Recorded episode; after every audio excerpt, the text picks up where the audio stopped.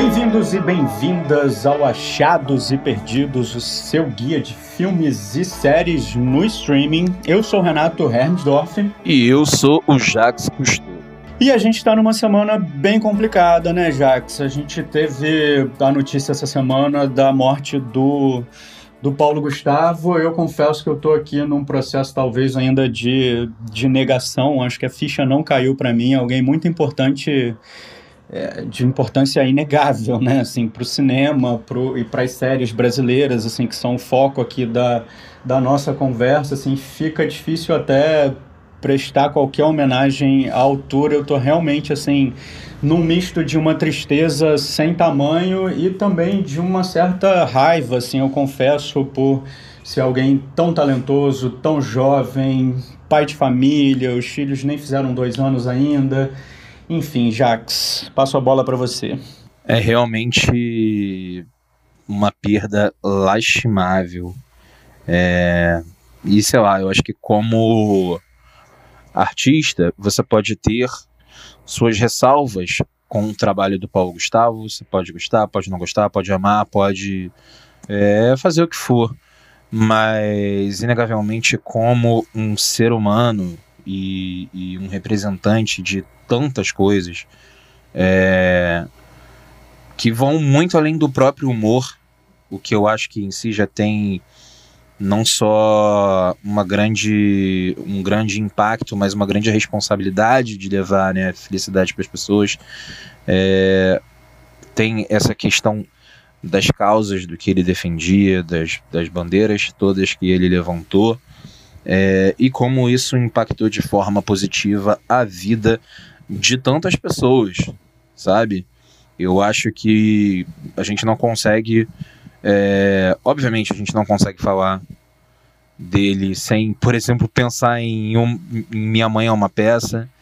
E é, é, eu acho que isso, assim como outros grandes artistas da comédia, a Dona Hermínia é aquela personagem dele que marca a história de um país e que representa muita gente e que serve de espelho não só para as próprias mães, mas também para os filhos, né, que veem ali um, essa representação. É tão triste isso acontecer na semana do Dia das Mães. Eu acho que ao mesmo tempo em que, sei lá, é, é é de uma tristeza absurda, é de uma ironia maior ainda, sabe? Isso acontecer nesse momento tão próximo, porque a gente vê, né? A gente pensa nesse, nesse caso dele ser um pai de família, dele representar uma mãe no seu trabalho, no seu maior trabalho, né? Sua maior personagem,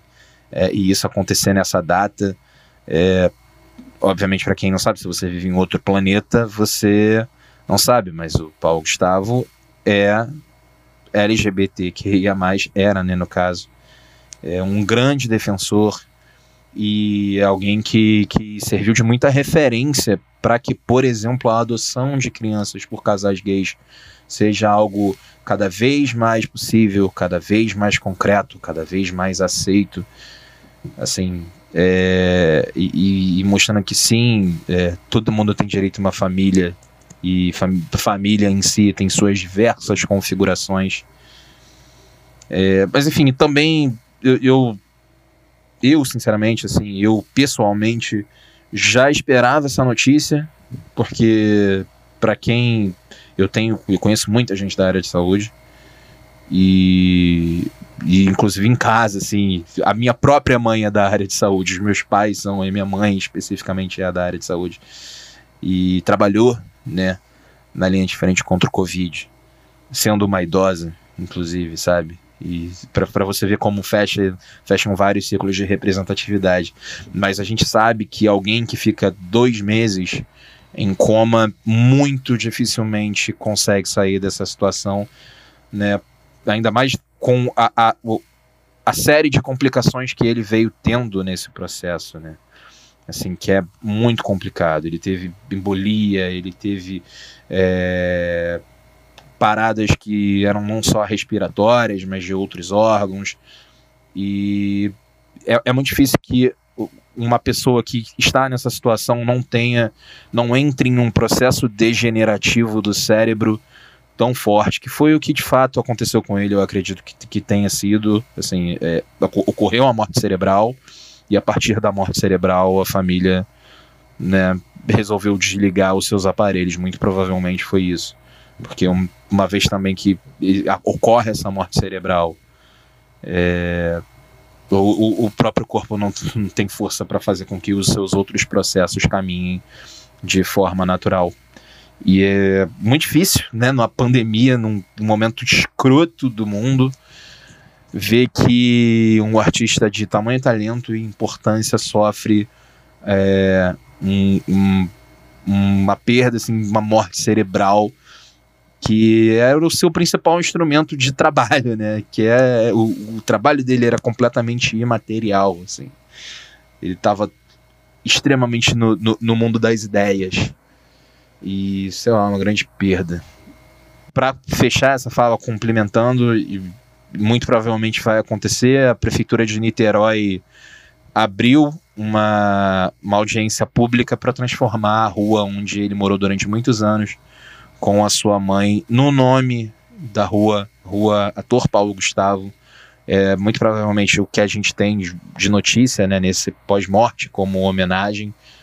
É, e, e, tomara que seja. Eu torço muito para que é, a rua em que esse cara que é tão importante para Niterói, que é uma cidade aqui do lado do Rio de Janeiro, região metropolitana do Rio, receba o nome do seu morador mais ilustre. É uma homenagem muito bonita mesmo. Eu tenho um histórico com Niterói, eu morei mais de 10 anos em Niterói também. Eu já entrevistei o Paulo Gustavo muitas vezes, já falei muitas vezes com ele sobre, sobre Niterói, inclusive, então acho que, que é bonito. Assim. É, sem entrar muito em detalhes, só queria complementar o que você falou do quadro de saúde dele, mas assim, só para lembrar que a gente vive há algum tempo já num mundo onde existe vacina, mas num país onde não existe vacina, né? Então, assim, só dando um contexto aí de tudo isso que está acontecendo, Paulo Gustavo, genial, assim, acho que ele era de uma genialidade Acho que ele era de uma genialidade tão grande, assim, que você citou aí no início, que muitas vezes não gostava muito dos filmes dele, né? Mas eu acho que, assim, é, é eu já fiz críticas de filme dele é, em, que eu, em que eu critiquei negativamente o filme, mas nunca ele, assim, porque eu acho que o talento do Paulo Gustavo era maior, inclusive, do que as obras onde ele atuava, né? Mas enfim, assim, não queria pesar tanto clima, não queria trazer é, esse ambiente para baixo, mas de qualquer maneira é como eu me sinto nesse momento também, nessa semana que a gente recebeu essa notícia tão triste.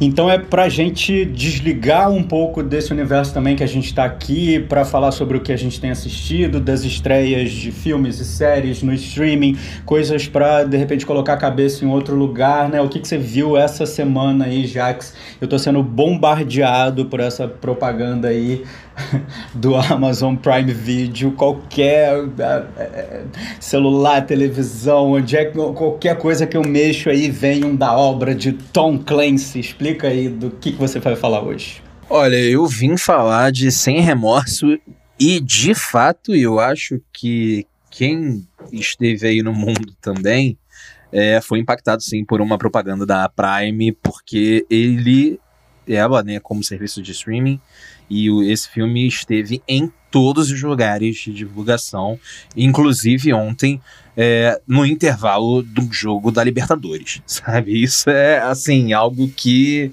de fato, o, o a Amazon tá investindo um dinheiro para vender esse filme, e ele entra muito no, mal, no molde mesmo de uma nova franquia, assim. É, muito provavelmente essa vai ser a nova é, grande franquia do Michael B. Jordan, para quem não sabe, Michael B. Jordan aí que participou de Pantera Negra, ele fez Quarteto Fantástico, é, ele é o Creed, que é uma outra franquia mais, assim, é, é o Creed não é aquela franquia que ele pode chamar de dele, né? Ainda existe uma grande sombra ali do, do Stallone como Rock, porque Rock é Rock, sabe? Não é um personagem de, sei lá, 50 anos. É, é muito difícil você se desvencilhar de algo é, que, que, que é tão forte na cultura pop e que tem tanto tempo. Mas, enfim, vamos à sinopse. O, o Sem Remorso é um, é um filme baseado é, em uma das histórias do, do, Tom Clancy, nas histórias do Tom Clancy, né, que é um grande gênio, assim, um grande escritor de, de narrativas sobre espionagem. Ele é o mesmo autor, por exemplo, das dos livros de, e das histórias do Jack Ryan. E, inclusive, ele, o, o, o personagem que é aqui representado pelo Michael B. Jordan, é o grande parceiro do Jack Ryan, é o John Kelly, ou John Clark, né? E a história é um, um, um, cara que é um militar, que é um, assim, aquele, aquela máquina de combate norte-americana, padrão, é, invencível, o grande agente, acaba sofrendo uma emboscada dentro do sua, da sua própria casa, é, onde a sua esposa, grávida de nove meses para ter um bebê, morre, né? E, e isso vai fazer com que ele entre aí em uma história de vingança com certas pitadas de trama política de espionagem internacional. E eu aqui achando que a gente ia dar dicas levinhas pro público, né? Para esquecer do noticiário. Não é, não, não foi, não foi dessa vez né? Porque assim, filme de ação com Michael B. Jordan de Tom Clancy. Eu acho, sinceramente, que não faz tão jus assim as histórias do Tom, do Tom Clancy, especificamente é, do Jack Ryan, que teve. O, o, Jack Ryan, especificamente, ele tem histórias incríveis. A própria Amazon tem uma série muito, muito boa que eu já recomendo aqui, que é sobre o Jack Ryan. E, e tem outros filmes maravilhosos, como. É, Caçada Outubro Vermelho, que é com, com Sir Sean Connery. É, tem vários filmes aí que, que são muito bons. É um, é um personagem muito conhecido e muito, muito é, referenciado na cultura pop, porque é, é, um grande personagem. Mas enfim, voltando nisso, né, ele é, é esse essa nova franquia que de fato tem ali todos os elementos para se tornar uma franquia, ele, ele coloca sim o Michael B. Jordan como o grande é, o grande pilar do filme, o que eu acho que isso sim é uma escolha acertada, porque ele vai ser e pode ser um grande astro de ação. A gente ainda não viu o, o Michael B. Jordan como simplesmente ali num, num hiperfilme de ação, como por exemplo é, o próprio Bourne de espion como um filme, citando um filme de ação e espionagem, né? Ou o Daniel Craig com o seu 007. Ele pode entrar aí nessa seara de filmes de espionagem e, e hiperação e ser um cara que de fato é, bate, entende? E no filme ele bate. As cenas de ação especificamente, eu posso dizer que são muito bem dirigidas, assim, e a, a força do Michael B. Jordan é extremamente evidente. Eu acho que o diretor, que é o Stefano Solima, mandou muito bem, mesmo fazendo um filme genérico, assim. É, a gente vê que esse, que esse cara, Stefano Solano, ele não é lá o, um grande diretor, assim, ele não tem é, é, assinatura, por exemplo, mas ele, ele consegue fazer boas, boas cenas de ação que podem render uma franquia. E de fato vai ser assim. A gente vê pela quantidade de, de propaganda, o próprio Michael B. Jordan envolvido na produção executiva do filme dizem que é, é vai ser esse o caminho, mesmo sendo é, em si, ali no contexto geral, uma história bem, bem genérica. Você estava falando das cenas de ação, né? Eu não vi o filme, mas como eu adiantei aí, eu já fui obrigado a ver esse trailer 54 vezes. Então tem uma cena que me marcou muito, que é uma que ele bota fogo num carro e ele entra dentro do carro com outro cara para conversar com o cara dentro do carro em chamas. Faz sentido isso no filme? Então, faz sentido porque ele é, de fato, aquela máquina de matar, entendeu? Ele vai estar em situações que são muito é, fora do normal, assim, de, de, de, colocar o cara como super agente mesmo. É, eu acho que, que a trama especificamente não nos ajuda como espectadores a estar completamente envolvidos com essa história. Mesmo tendo, por exemplo, mais uma vez, eu acho que na semana passada a gente falou dele e hoje estamos falando de novo do Guy Pearce, estando em uma produção aqui. É... E ele tá, ele é o, o, o vilão do filme, né? E assim, isso é uma coisa que pode parecer um spoiler, mas para quem viu o filme fica claro que ele é aquele cara que faz o, o papel de um engravatado, que parece ser é, bonzinho, mas logo, muito, muito breve, a gente descobre que ele é o, o, o vilão, sabe? Existem essas gags ali que que como roteiro eu acho que ficam muito expostas, muito evidentes. Eu acho que como um filme de, de espionagem, é, eu, existem muitas, muitas coisas que, que tiram ele ali daquela seara do inesperado, sabe? Eu acho que falta surpresa para um filme de personagem, de acho que falta surpresa para um filme de espionagem. Isso torna é, um filme muito mais do do Michael B. Jordan como um grande astro de ação, como alguém que é que tá em altíssima escala de Hollywood hoje, mas não como um, um personagem de fato memorável, como é o próprio Jack Ryan em diversos filmes que a gente já teve aí do Tom Clancy. Uma coisa que é legal assim é que ele, ele abre as portas para o Rainbow Six. Quem não conhece Rainbow Six é uma das maiores franquias de jogos de tiro, ação, é, de, de tiro em primeira pessoa, né, dos videogames, e que também é do Tom Clancy.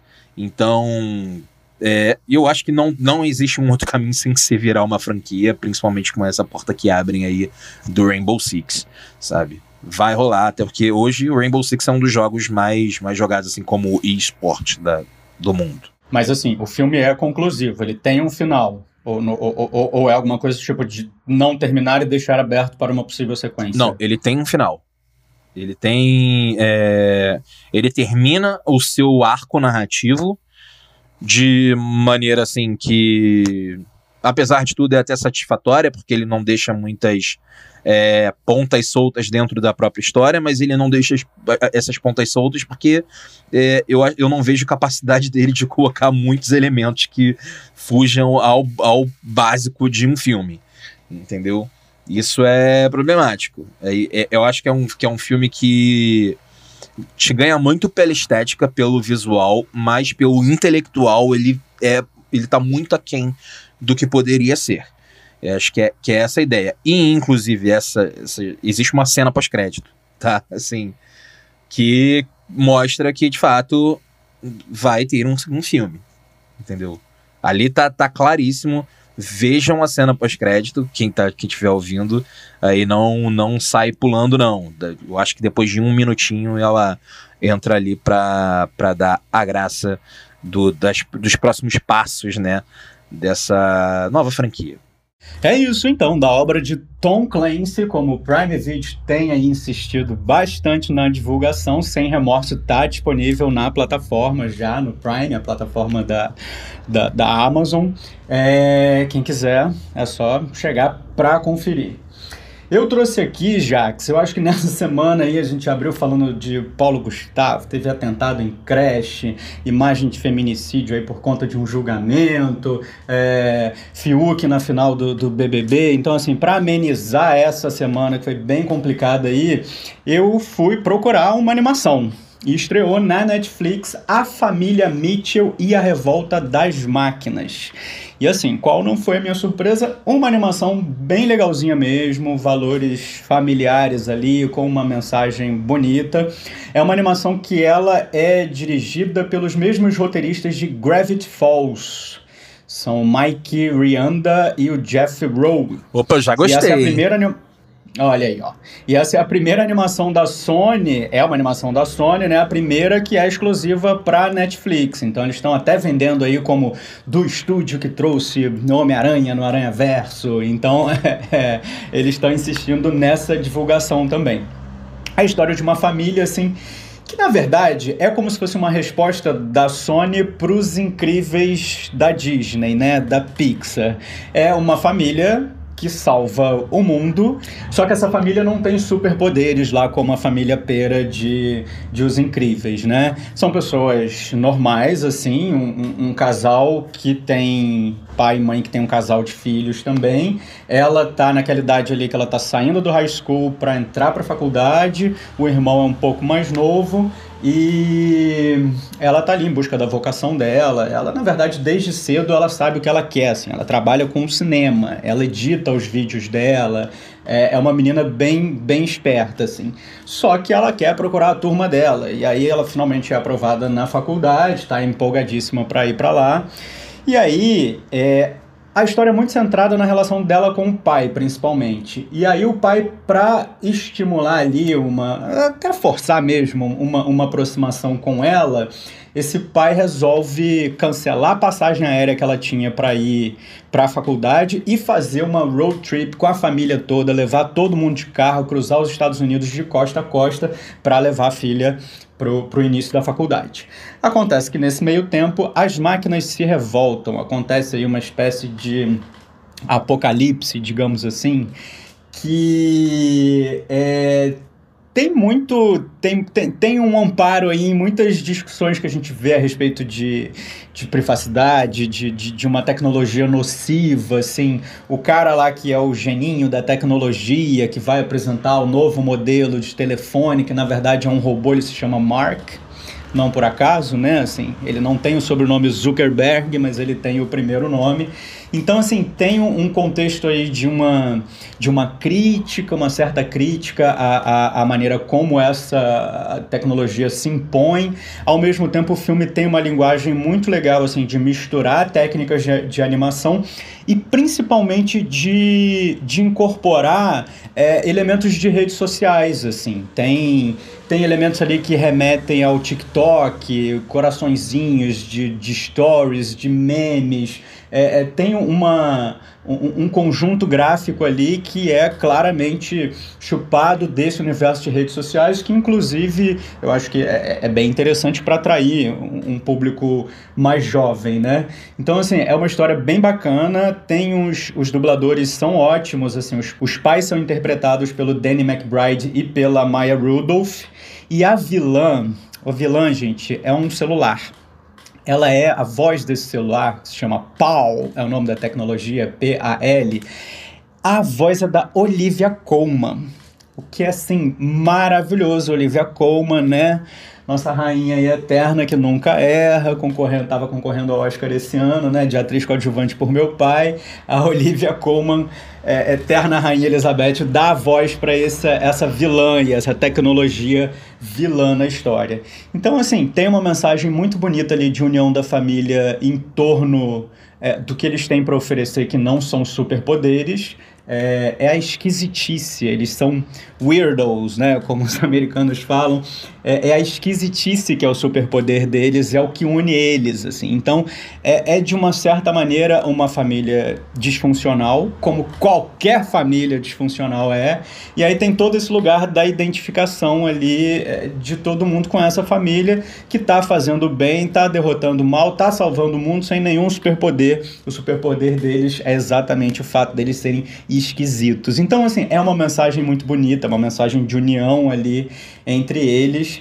Tem uma personagem, é, esse, esse inclusive é, é de todas as animações da Sony, é o primeiro que tem uma protagonista feminina. E assim, tem também um subtexto, eu diria que um subtexto LGBT também no filme, nessa protagonista, é, que eu vi em vários lugares até da imprensa que assumem isso de forma escancarada. É bem sutil, mas sutil de uma maneira é, importante, assim, bem, bem retratada. E sempre tem nessas animações um personagem que, que rouba né, o, o, o protagonista de uma certa maneira, assim, o coadjuvante que rouba a cena é o Monte, que é o cachorro da família, um, um pug ali que é muito figura, muito engraçado, que inclusive é, serve de arma da família ali para combater essa invasão de robôs que estão mal intencionados, querendo acabar com a humanidade, ficar com a Terra só para eles, assim. Tem um negócio muito legal, assim, que é... Tem uma estrutura sempre de, de inversão de expectativa, isso é muito legal, assim. É, e, e, o, que, o que torna o filme com mais camada, mais inteligente, mais interessante pro, mais interessante pro público adulto também, né? E, inclusive, uma participação, tem uma cena, uma sequência do, do Furby. Você lembra do Furby? Lembro, lembro, sim. O bichinho fofinho, pois é. Cara, é genial esse momento, assim. São vários Furbies que participam desse momento, assim. É, eu, eu acho que é um filme muito longo, assim. Ele tem duas horas e, pro meu gosto, tem um excesso, assim, de cena de ação. Tem muita cena de ação tem uma eu, eu, eu acho que assim, não é nem exatamente uma barriga, porque é, são momentos que são espalhados o filme inteiro, assim, essas sequências intermináveis de ação. Que se fossem reduzidas ali em pequenas pílulas, eu acho que daria um, um, um dinamismo melhor para a duração. Mas enfim, assim, é, é, é muito legal o filme, gente. É excelente, a mensagem muito bonita, assim, uma mensagem sobre família também, alguma coisa que também aí é, é, é, um legado que o Paulo Gustavo deixou pra gente falando de família, né? Então, é, fica aí a dica. É, eu tenho que te perguntar uma coisa, Renato, que assim, você falou que Pergunte. são os mesmos roteiristas de Gravity Falls. Eu, sinceramente, estou sendo pego de surpresa por essa indicação, como sou muitas vezes aqui, o que é ótimo para mim nesse programa. E eu gosto muito de Gravity Falls. É, e, e Gravity Falls especificamente utiliza do nonsense para falar para falar de diversos subtextos, né?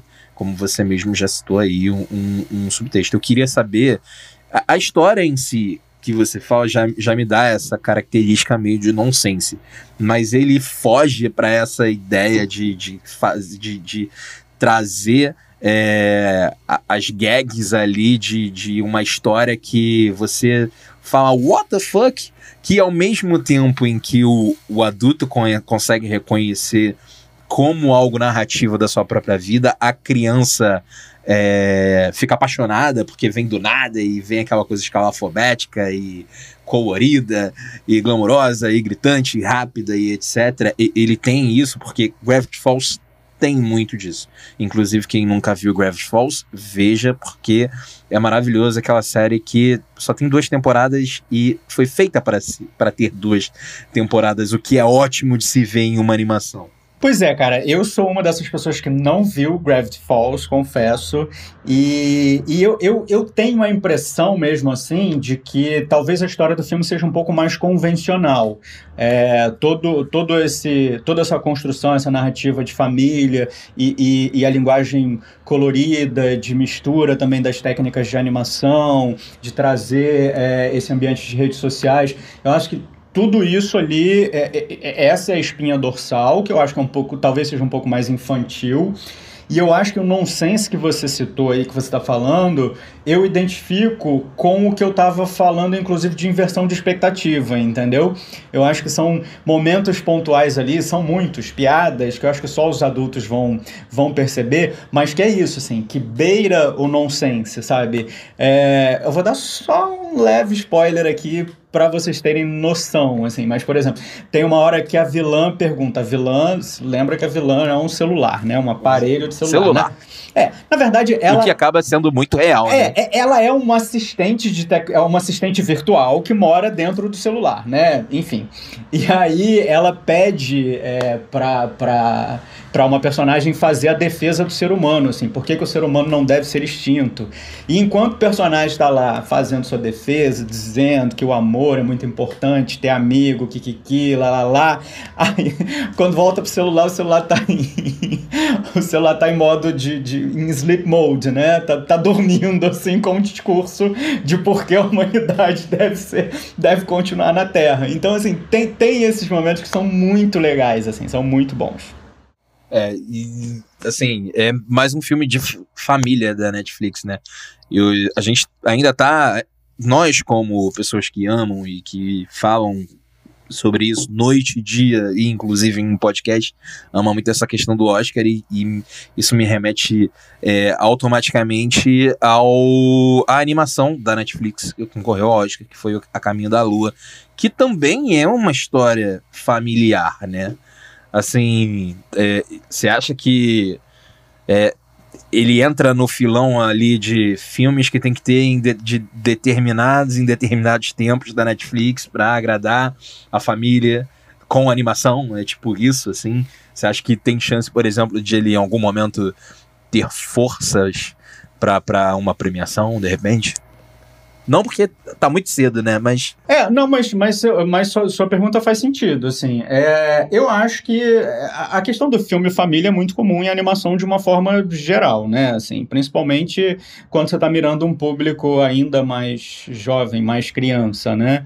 Então, eu, eu acho que sim. E a respeito de, de, de, premiação, sim, eu acho que está muito longe, mas faz sentido a sua pergunta.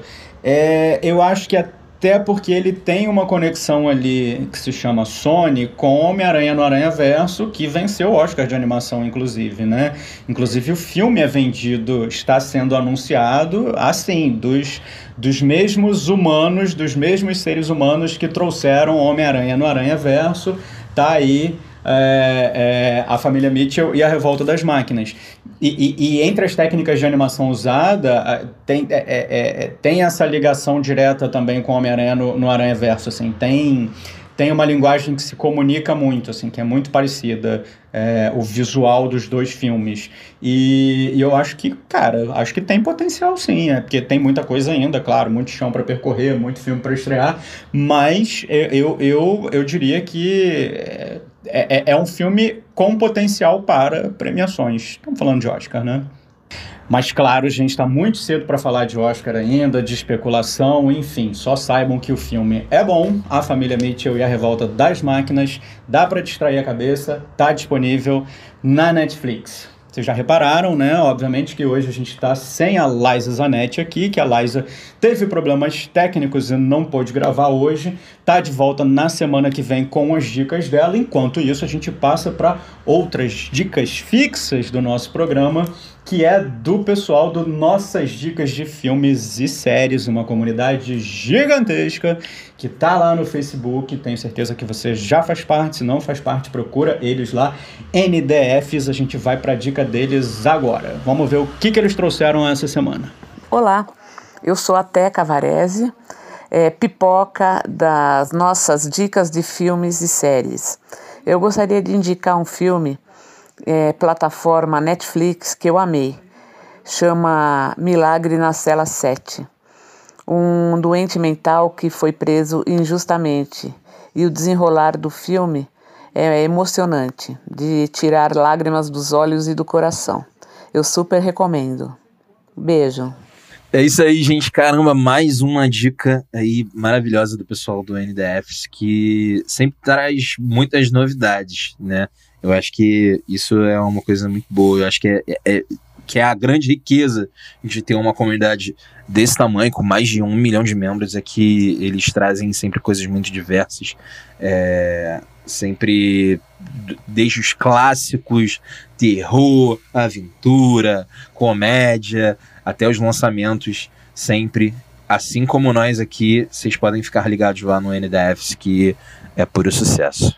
Inclusive, quem volta e meia dá uma pinta lá na comunidade também é a própria Netflix, né? Que participa ativamente lá das discussões do grupo. Exatamente.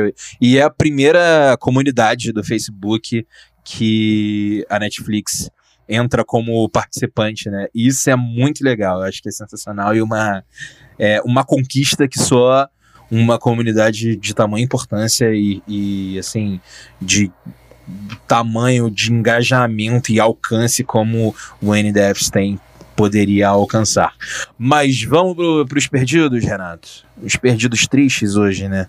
Perdidos Alegres, vamos, assim, porque é, a gente aqui estava discutindo uma maneira de homenagear o, o, Paulo Gustavo, e aí a gente resolveu, conversou aqui, resolveu puxar aí alguns momentos, umas frases de, de, de, de filmes dele que, que marcaram a gente, assim, filme ou série, né?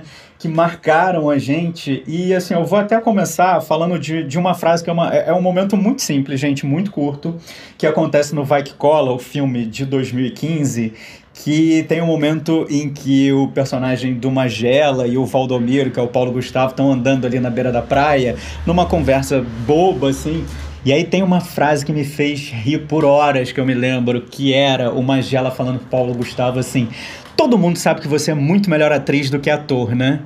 E assim, é, é uma besteira, é uma coisa engraçada, assim, é, é, pode, pode parecer inocente, mas eu acho que dentro dessa frase, é, eu acho que tem, engloba aí não só o, o, o, talento do Paulo Gustavo, mas a capacidade também de, de rir de si próprio, né? De, de fazer piada consigo mesmo, que é uma coisa assim, eu acho isso de uma inteligência e de uma humildade é, sem comparação. Então, assim, sempre que eu lembro dessa cena, eu morro de rir, assim.